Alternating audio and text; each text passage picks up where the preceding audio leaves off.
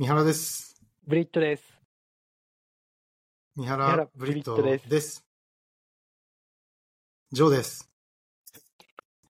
はい。言ってほしかったんですか？ちょっと、ちょっと待ってました、一瞬。あ、そうなんだ。いや、なんか、混ざるタイミングがちょっとなかったから。はい。ということで、今回は、ジョーさんにもう一度来ていただきました。よこんにちは。お願いします。ろしくお願いします。まあ前回も参加いただいたジョーさんがですね、ちょっとまたいろいろ三原ブリットで突っ込みたいというところだったので、まあ、ぜひというところで来ていただきました。イェイ。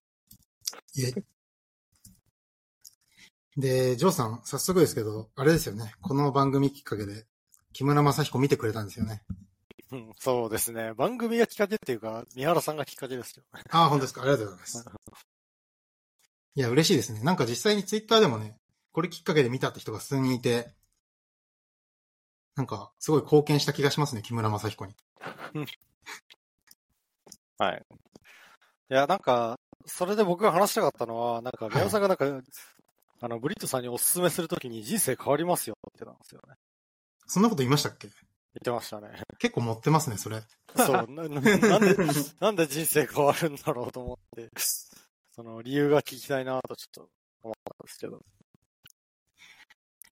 うーん、なんだろう。ちょっとその当時の僕ではないので、なんか政治家みたいな言い方だけど、記憶にございません。記憶にございませんっていう感じなんですけど、なんだろうな。まあ、一つ推測できるのは、まあ、なんかストーリーとして、この木村正彦の生き方とか考え方とか、あんまり他に見ないですし、そのなんだろう、突き詰めてやり抜けるっていうところの、その、まあ、例として、まあ、参考になるし面白いかなって思ったっていうのがあるんじゃないですかね、多分。あとは、それに基づいて、もし格闘技とかに興味持って始めたりしたら、なおのこと人生は変わってくるかもしれない。なんかむしろ格闘技を始めたくなくなるようなストーリーかなと僕は思いましえそうですか？た。うん。結構でも読んでから始めたいって人いませんでした、ツイッター上でも。いやー、どうだろう。まずなんか前半はすごいスポコンものみたいな感じじゃないですか。木村正彦のまあそうですね。輝かしい、なんか柔道であの日本一になった話。うんうん。でそこはちょっとあんまりに過酷すぎるがゆえに、やうん真似したいとは思わないと思うんですよ、みんな。あまあ確かに、そうですね。あれはもうなんか、尋常じゃない、狂気を帯びてますからね。そうですね。で、後半は、あのさらになんかその努力があんまりこう、木村正彦の人生に役立ってないじゃないですか。まあそうですね。残念ながらね。そう。だからなんか二重になんかやりたくな、真似したくなくなると思うんですよね。はいはいはい。うん。まあ、木村正彦になりたいかって言われるとね、まあ正直、もうほとんどの人はなれないし、まあ、なりたくても多分なれないレベルなんで、うんあれですけど、まあでもなんだろうな、その寝技の説明とか、立ち技の説明とかを聞く中で、あ、こういう寝技ってそういう意味があるんだとか、そういうきっかけにはなるかなっていう感じですかね。確かにね、まあその辺は興味ある人なら面白いと思いますね。うんなんか、ちょ、ちょっと僕の感想を言ってもいいですか？全部。あ、ぜひぜひ。聞きたいですな。んかね、僕、あのね、これ、似た話、最近なんか、えなんかで見たことあるなって思ったんですよ。ほうほう読んだ時に。で、あの、あ、これ、これあれに似てるんだって思ったのが、ファウンダーっていう映画なんですよ。知ってます？あ、あの、マクドナルドのやつですか？そうです、そうです、そうです。結構有う名なやつん。あの、すごく似てるのが、なんかあの、ななんていうかこう、優れた技術者がサイコパス経営者になんか追いやられる話なんですよ。ファウンダーって簡単に言うと。うん。あの、マクドナルドの創業者の話なんですけど、なんか、マクドナルドの創業者はマクドナルド兄弟っていう二人の兄弟がいて、その二人が作ったシステムなんですけど、うん。三人目に加わった経営者が名前忘れましたけど、なんか、あの、まあ、すごいやり手の営業マンで、で、その人が、そのなんか、ものすごいマクドナルドを拡大させたんですよね。だから実質今のマクドナルドを作ったのはその3人目の人なんですよ。そうですね。で、そう。で、えっと、まあ、その、結構その捉えづらい映画で、なんかその、その3人目の人が主人公として始まるんですけど、なんかその、えー最初この人が主人公で、この人のなんか英雄譚というか、なんかその、サクセスストーリーなのかなと思いきや、なんか、やってることがめちゃくちゃで、なんか悪役っぽくなっていくんですよ。で、最終的になんかその、なんか、そこがなんかすごくユニークなオリジナリティのある映画なんですよね。なんか、誰かに感情移入して見るタイプではなくて、なんかその判断に困るというか、なんか、資本主義社会で成功するのはこういう人なんだよ。お前らはそういう社会に生きてるんだよってことを突きつけられるような、なんか、独特な映画なんですよ。うん。で、えっと、木村正彦はなぜ力道山を殺さなかったのかを読んで思ったのは、その力道山がそいつにそっくりなんですよね。その、簡単に言うと。うん。まあなんかあの、あの、最初は、まあ木村正彦の方がプロレスラーとしては早く、早く、あの、仕事を始めてたんですよ。で、えっと、うんうんそういう理由もあって、なんか合流して一緒にプロレスやっていくんですけど、なんか、木村正彦人が良すぎて、なんかこう、いいよいいよ、もう、あの、なんか、みんなでやっていこうよ、みたいな、こう、なんか、和気あいあいとした感じなんだけど、力道山は完全に政治家というか、こう、なんか全てを勝ち負けで捉えてて、俺はナンバーワンになりたいんだ、みたいな感じで、こう、ぐいぐい来るわけですよ。で、まあ最終的にプロレス業界というものをなんか乗っ取られてしまったみたいな感じの話だなと僕は思ったんですね。うんうん。で、そのなんか力道山、で、そういうのって結構ね、あの、個人的にも経験があるんですよ。なんかこう、あの、なんか会社、まあ、かまあまあ、ちょっとあの、あれ、まあ、具体名は出せないですけど、なんかこう、働いてるとなんかすごい、なんか、この業界特に多いじゃないですか、サイコパスみたいな人が。はいはいはいはい。ぐいぐい来て、なんかこう、あの、なんだろうな、もう、儲けることを第一に考えるというか、こう、ゼロサムゲームをする人ですよ、そう。ブリットさんのことは。なんか、あごめん、そう、なんかそう言うとちょっとブリットさんをディスってるみたいになっちゃうんですけど、まあ、ブリットさんはなんか経営に関してはそういう悪どいことはやってないので、まあまあまあ、ちょっと置いといて、でもその、なんかそういう風になんか、ぐいぐい来られるとなんかもう戦うのが嫌になっちゃって、まあもう、もう疲れたらいいよってなる、なって、もう、なんかどうでもよくなっちゃうんですよね。そのなんか戦う意志を持たない人は。はいはいはいはい。で、木村正彦、まさにそういう話だったんじゃないかなって僕解釈してるんですよ。なんかこう、えっ、と、すまあ世界一の柔道家になって、もうブラジルとか東まあフラハワイとかで活躍して、やりきって、なんか、あなんなんだこんなもんかみたいに思って、なんかもうい嫌になっちゃったんだだろうなって思うんですよね。でだからなんか野心がある力道山に道を譲ったみたいな、そういう話なんだなと僕は解釈してました。ああ、まあそうですね。結果的に譲ったではなくってことですか？結果的に譲ったってことですよね。そうそうです、そうです。なんか、うんあの勝負も、なんか、なんかもう、八百長なのか、何なのかわかん、わかんなくて、もうなんか、もうぐちゃぐちゃ、頭の中がぐちゃぐちゃになって、あもう嫌になったわ。もう俺やめるわ、みたいな感じで、なんかこう、半ば降参する形で負けたような、そういう感じなんじゃないかなと思ったんですよね、僕。まあ、ここはちょっとあの、解釈にいい論の余地があるかもしれないですけど。なるほど。ただでも終わった後で、なんかまあその、力道、なんか力道山、力道山がもてはやされてるのを見て、なんか後で、後からムカついてきて、あ ま、マジムカつくみたいになったんだろうなっていうのがすごい想像できるんですよね。なんか。うんだからなんかこう僕の体験となんかその、木村正彦の奇跡がすっぽりこう当てはまるので、そういうことなんじゃないかなと僕は思いました。はい、なるほど。まあ彼もある意味押し込まれてたってことですか？まあまあそうですね。まあ、完全に押し込まれたというよりはなんかもう、なんかもう、自分から戦いを降りたみたいな感じに半分なってるんで、完全な押し込まれとはちょっと違うかなと思いますけど。うん。そう、だから読んでるうちなんか最後の方力道山にむしろなんか感情移入というか、なんか力道山の話になってない？これみたいに思ってたんですよね。まあ一応主人公多分、そうですね。3人いますよね。力道山と木村正彦と、だ誰ですかもう一人。あともう一人一応牛島っていうああ、そうですね。風に理解してますね。作者もそう言ってたような気が、どっかで見たのか忘れましたけど。そう、その3人の男の狂気を多分書いた本が結果的に作者の狂気を感じるっていうのが面白いところかなっていう。そうだな、なんか、うん。僕は、その、あの、木村正彦の狂気をもう戦争の時になくなっちゃったんだろうなって思いましたけどね、むしろ。ああ、そうですね。僕もそう思います。まあそういう風に書かれてますよね。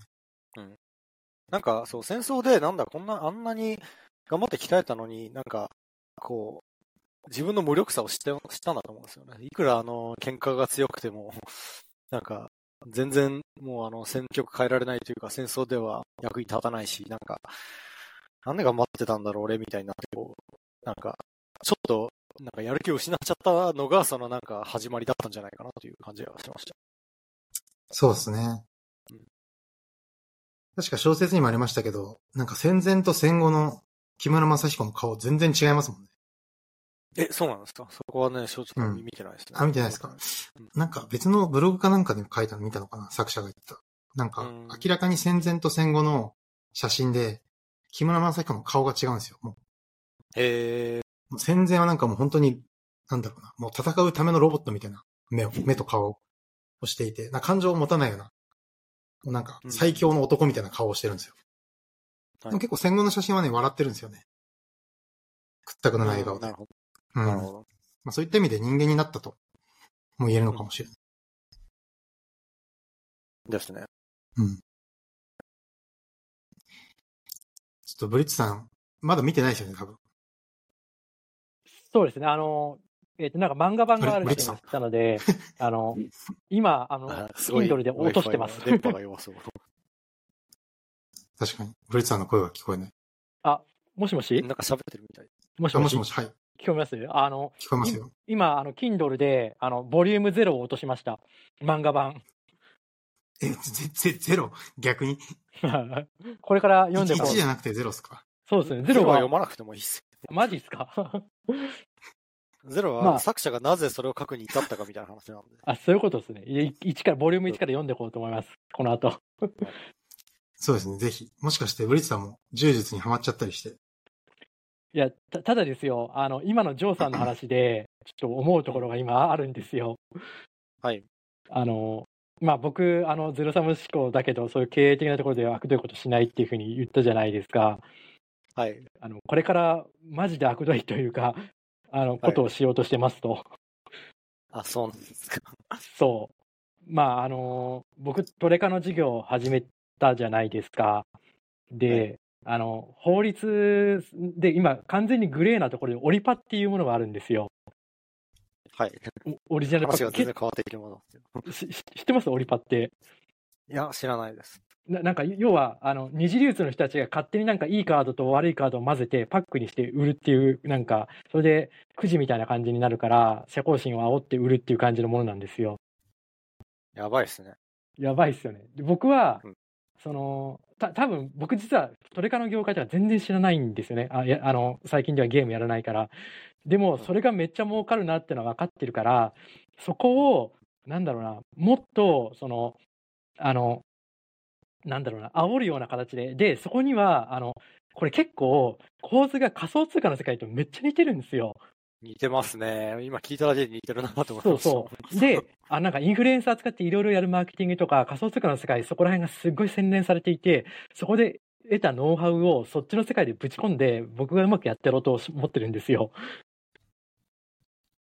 で、はいおそらくそんなことしたら、既存のなんかそのトレカに関わる人たちからしたら、なんだこいつめっちゃこう後から来たくせにいろいろやなんかビジネスでこうなんか悪どいことやってみたいな感じに見られるような気がしていて、僕は。あのーだから、後から来た、なんか、ななんちゃらビットとか、あみたいな取引所と 同じような構図になると思っていて、僕からすると。まあ、そんな話です。なんか、まあ簡単に言うと、その、力道山になろうとしてるという。そうそうそう、そうです。まあ、うん。まあ、その、ななんだろう、どこまで突っ込むべきか、うん突っ込んで聞くべきかわかんないですけど、なんか、それ、法的に 大丈夫なんですかっていう。いや、だいぶ、うんだって、その、なそてか、そんな買うやついるんですか？買うやつバカでう、すめっちゃいます。いや、それは、その、あれです。仮想通貨の世界でいくらでも見てきたじゃないですか、そういう、こんなんやる人いるの？っていうの。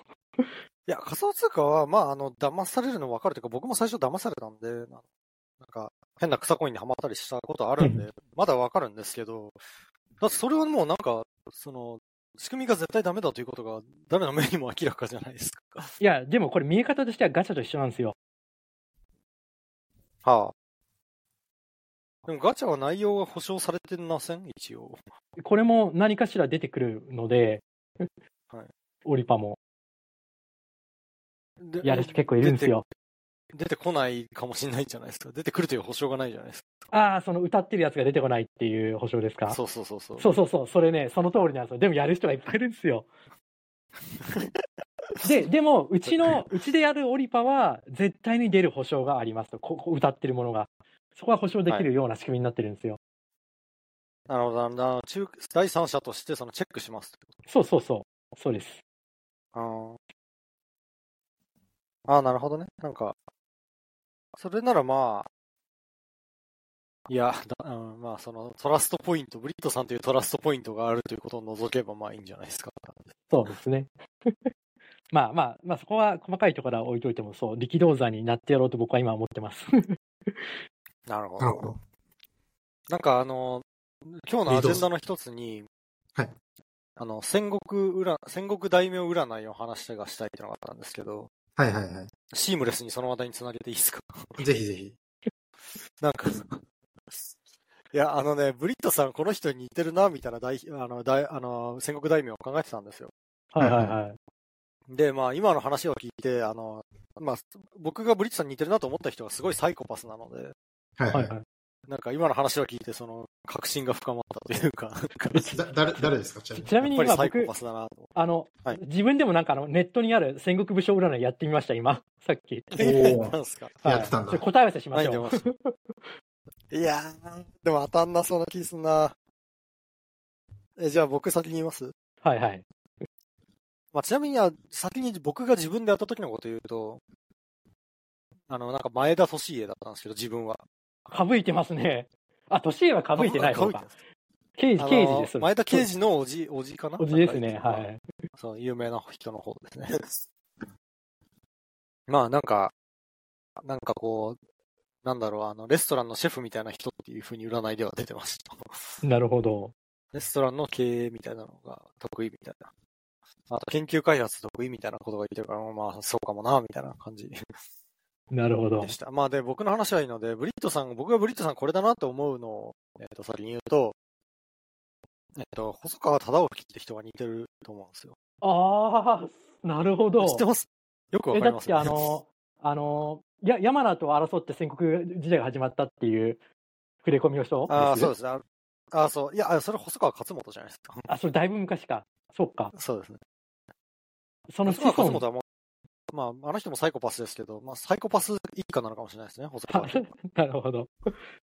で、まあ、あの、細川忠興、えっと、そうですね、細川勝元の話をしてもいいですよ。まあ、細川忠興は、なんか、まあ、簡単に言うと、まあ、その、すごく成功した戦国武将の一人で、まあ、信長に仕えて、秀吉に仕えて、最終的に家康に仕えたみたいなよくある、あの、あの出世ルートを辿った人で、ただなんかあの、すごいサイコパスエピソードがいっぱいあって、いっぱいあるということと、あとトレード損切りがうまいっていう点がね、ブリットさんにすごい似てるんです。ああれなら、将軍殺してます？えっと殺しに追いやったりしてましたっけ？いや、ちょ、わかんないです。将軍、殺直接殺したのは、あの人じゃないですか、あの爆死した人。違ったっけ？で、バック星川忠興、何やった人が？細川忠興はね、あの、いや、多分その将軍を殺し、まあ将軍を殺した時にも生きてまし、生きてたはずですけど、まああの、えー、その日多分直接関与はしないと思う。細川忠興はなんか、信長の部下で、まあ、信長の部下だったんですけど、なんか、えっ、と、光秀と仲が良くて、明智光秀と。ああ、ああ、てか、あのあ細川ガラシャの旦那さんですね。ガラシャの方が有名かもしれあ、ない。はいはいはい。ああ、完全に思い出しました。はいはいはい。光秀の仲良かったですね。はいはいはい。そう。で、あの、サイコパスエピソードの一つに、あの、光秀と一緒になんか信長の包囲網、信長に逆らった奴らの城を攻めて、で、まあ、あの、投降させたんですよ。降伏させた相手の城を。で、あの、はいはい投降してきた兵士たちを、なんか普通に、あの、処刑してて、その、細川忠興が。うんうんで、光秀に止められるんですよ。ちょ、ちょっと何やってんのお前って。で、で、細川忠興が、え、いや、だって敵じゃないですか。殺さないと、みたいに言うんですよ。で、あの、う明智光秀が、いやいや、お前、あの、投降してきた敵を殺してたら次から投降してもらえなくなるじゃん。だから殺さないのが掟なのみたいに言われて、あ、あなるほどって納得してやめたっていうエピソードがあるんですよ。あ、やばいっすね。いや、なんかね、そのサイコパスプリと、なんか理由を説明されて、なるほどってなってやめる、その理解力の高さとか素直さがね、ブリットさんにすげえ似てるな。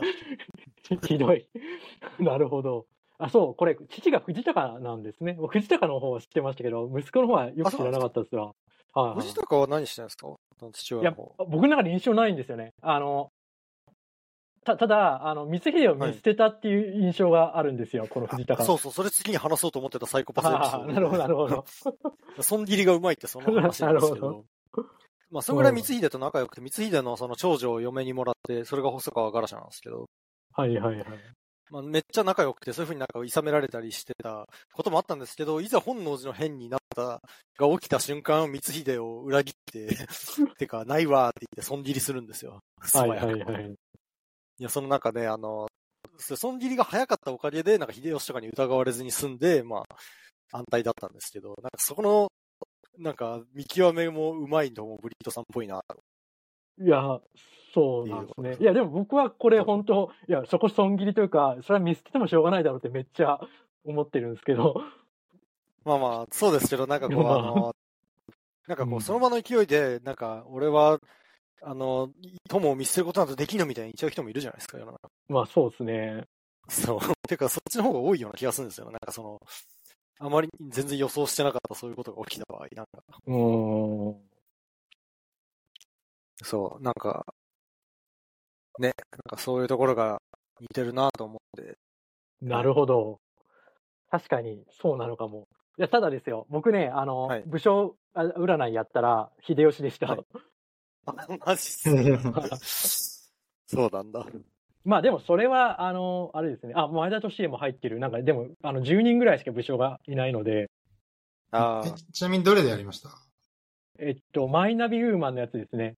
あ、マイナビューマン。マイナビューマン今ちょうどね、僕僕も今こっそりやってました。ああ。あ、カチカチ言ってるなと思って。ごめんなさい。マイナビューマンだと僕毛利元就でした。おー、地元じゃないですか。三原さんの。そう、地元だから。あ、毛利元就、あの、山口。あ、九州じゃないのか。はい。なんか毛利家、毛利、あ、そっか。そういうことな、なぜだろうなんか九州の衣装が。で、もう一あのさ個、なんか、三本の矢の人ですかそれ。あ、そう、そうそうそう三本の矢の人じゃないですか、毛利元就。えちなみに僕の中で一番サイコパスなのは毛利元就ですからね。え、マジっすか？なんでそうなんですか。いや、だって、いや、一番えげつないですもん。この、なんていうんですかね、はめ方が。へえ。うん、一番えげつないですよ。でもね、正直ね、このマイナビューマン結構なんか適当な感じがすごいするんですよね。ああ、結ま構質に差があるとなるほど、なるほど。で、もう一個やったんですよ。中小機構に聞こうっていうサイトの、になぜかあったんですけど。はう。あい、僕がやったのはそれですね。これ それだと長宗壁でした。あああ。あ、いいいいですね、長須壁は。いいのかな？なんか、なんか四国嬉しくもないそうです。四国統一したぐらいしか僕知らないんですけど。いやー知識。結構、あの、義理がたいというか、その、中です。僕の中の印象としては、長須う壁は。ん。なるほど。なんか地味な印象が拭えないですね。まあ、地味ですね。地味ですよ。地味ですね、はい。いや、なんか僕は、その三原さんは海外志向ということをちょっと反映させてほしかったですね、その占いに。なるほど。いや、海外について聞かれる質問が全くなかったですね。ああ、やっぱそうなっちゃいますよね。まあ、戦国武将ですからね。多分そういう占いでやるよりもね、人を、こう、なんか詳しい人に評価してもらった方がいいんですよ。あ、確かに。そうかもしれないですね。ブリットさんは三原さんは何だと思います？それで言えー、三原さんっすか？うと。えええ、なかなか難しいっすね。うん。なんか直感で伊達政宗あたりかなあいや、ちょっとね、僕もね、それ僕思ったんですよ。ちょっと、あ、思っ伊達政くるかなって、今。えいや、でもなんか嬉しいですねな。なんか、ああいう変な、なんか、お大げさな何かをやったりする感じでもないので、三原さん。結構手堅さもあると思っているので、ー、まあ、かぶいてますね、あの、ま、政宗は。そうですね。うん。いや、でも、ちなみに長森田さんは？とかね、割とありなんじゃないですか、三原さん。ありなんじゃないですか？はな、なぜですか？なぜですか？い。いや、なんとなくですよ。もう本当直感で。えー、そうなんだ。はあんまりどういうキャラか知らないです、超速で。ああ。え、結構これひどい目に遭ってて、長宗我部。あの、戦国秀久ってし、知ってます？あー、漫画読みました。あの、はいはい、あれで死んだ人か。そうそ巻き添えになった人ですね。う。ま、巻き添えで完全にあの、土地狂った作戦に巻き込まれて、はいはいはい。なるほど。なんかその義理がたい感じが近いと、宮野さん。うーん。というも、その、なんか、割とこう、なんだろう、お押し込まれてはいるけど、三原さん。ただ、ななんていうか、こう、ま、真面目というか、変になんか、うがった感じもないみたいな、そういう、あれですね。うん。なるほど。はい。いや、でも、二人とも、なんかすごいやたら詳しいですね、戦国大名。僕全然詳しくないんですけど。どうやったらそんなに詳しくなるんですか？あのー僕は漫画ですね。ああ、漫画なんだ。僕はあの、大河ドラマと動画ですね。うーん。あ動画も見ますね、僕。なるほどっすね。なんかおすすめの漫画としては、宮野さんにおすすめする。あぜひぜ。ひ。僕ね、あの、あの、表現物って漫画がすごい好きなんですよ。表現物。へ、へうげ物って書くやつ。平下物。そう。なんか、その、へーへうげ物と、さっきあの、あの、ブリッツさんが言ってた戦国秀久の漫画、戦国って漫画があるんですけど、それが同時に連載してて、うんうん。なんかどっちも若干マイナーなキャラを主役に当てて歴史を描くっていう話だったんで、こう、なんか同時に読む、で、で、でざ作風が全然違うので同時に読むと面白いみたいな感じがあったんですよね。へえ、ちょっと見てみます。そうですね。えっと、表現物の良さについて語りたいけど、今日はちょっと時間がオーバーしそうだね。ちょっと僕読んだらじゃあもう一回やりましょうよ、これ。あ、そうやりましょやりましょう。あの、表現物もね、なかなか、その、まあ、一言だけちょっと言わせてもらうと、そのテーマがいいんですよ。あの、価値観の対決みたいなところにあって、あの、あの、戦国時代を生きた芸術家が主役で、主役なんですけど、で、まあ、利休の弟子が主役なんですよ。あったうりん。で、まあ、利休も芸術に生きた人だけど、その芸術バース、バーサス政治家みたいな感じで、あの、最初、ラスボスがあの、えっと、家康なんですけど、うんうん。家康はなんかあの、すごく、あの、芸術を理解しない、なんか、あの、人間と、のステレオタイプとして描かれてるんですよね。こうなんかうん、超合理的な感じ。はいはい。まあ、いまあ、優れたせ、まあなんか、もちろん経営とか、で、その、その対立軸がすごいね、あの、よくわかるん、よくわかるし、なんかあの、なんかこう、そこをテーマに持ってきたのすげえなと思うんですよ。つまり家康はすごく安定した、全然カオスのない平和な世界を作ろうとしてて、人公はなんか、あの、戦は、戦をしたいわけじゃないけれど、そのなんか、その、なんつうかこう、いろんなバリ、多様性に富んだ社会にしたいという思いがあって、その二項対立がその全体を貫くテーマなんですよね。う。うん。そう、それがね、まあ、すごく面白いので、ぜひ読んでください。なるほど。ああ。え、ちなみに、三原さん、ジョーさん、あの、北野武のあの首見ました？あ、見ましたよ。ついこの間見ました。見ましたか？あ、面白くなかったっすか？面白かったっすか？た僕結構面白いと思ったんいや、ですけど。ですよね。めっちゃ面白いですよね。ですよね。はい。あいや、よかった。なんか、ウィスさんね、三原さんもぜひ。つまんないとか言ったらどうしようと思っいた。や いやいやいいっすわ。えちなみに、ブリットさんの面白いと思ったポイントは、いや、あの、鉄頭鉄尾、あの、コケにしてるじゃないですか。はい。戦国武将もコケにしてるし、観客もコケにしてるし、もうはい、それが最高ですわ。あ、なんか、戦国、そのなんか当時の価値観をコケにしてるのは分かりましたけど、観客もコケにしてる感じありました？あありますよ。そんなの見せるってのはどもうすでにコケコケにしてるんですよ。あんなものを見せようっていうのが。あだだししかも最後に、わざわざ五体操にもなんか、あの生き物は殺しておりませんとか、なんかそんな、あ言っちゃったね。すいまあ。せん。いや、そこ、そこまで見てるんだ。で、テロップにそんなことあれも含めていちいち入れるんですよ、最後。で、しかも、そのなんか、言うそうな、そのなんかテロップで最後、そんな最後で、その最後の最後にそんなこと書いてくるんですよ。いや、あれは結構他の映画でもないっすか？マジっすか？なるほどうん見たことあるでしょけど。あ、まあでも確かに強調されてたかもしれないですね、今思う。そうそう。いやー、そう、なんか、そうですね。あの、最後のオチは完全にあの、昔あったたけしの挑戦状っていうゲームと同じだな。そうそう。いや思いますよねウリツさんもそれいや、そうそうそう。あの辺もね。絶対みんなそれ思ったと思うんだそうそう、まさにその、さ さっきの調整上が頭に浮かんでて、あれがもう本当にプレイヤーをコケにしてるじゃないですか。してますね。だからそれでですね、見てるやつを完全にコケにしてるなって。はい。で、あの、だって、あの、あの、なんか、多分見た目が、そのなんか、見た目っていうか、そのえ映画館に、なんか外国人っぽい方がいらして、はい。で、その人が、な、なんだこれ？みたいな感じで 帰っていったと。あの人どう思ったんだろう？なってすげえ僕気に入ってたんですよ。